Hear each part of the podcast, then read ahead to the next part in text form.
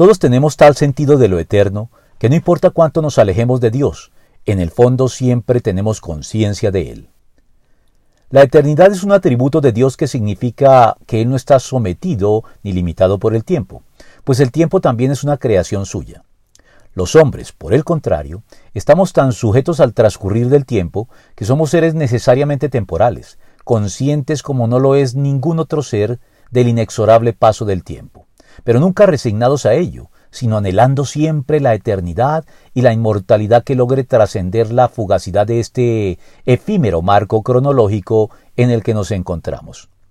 Anhelo que nos guste o no, nos remite tarde o temprano a Dios de tal manera que la búsqueda frenética emprendida por la ciencia moderna para prolongar cada vez más la vida y vencer la muerte, descubriendo así el elixir de la eterna juventud, no es más que la búsqueda de Dios.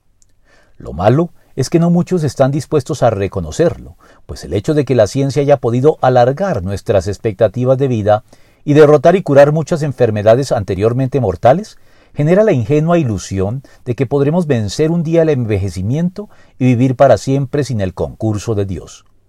Haríamos por tanto bien en recordar que fue Dios mismo quien nos creó con esta conciencia del tiempo y este anhelo de una eternidad que únicamente lograremos alcanzar y satisfacer un día a cabalidad en Cristo y solamente en Él, puesto que Dios hizo todo hermoso en su momento y puso en la mente humana el sentido del tiempo aun cuando el hombre no alcanza a comprender la obra que Dios realiza de principio a fin. Eclesiastés 3:11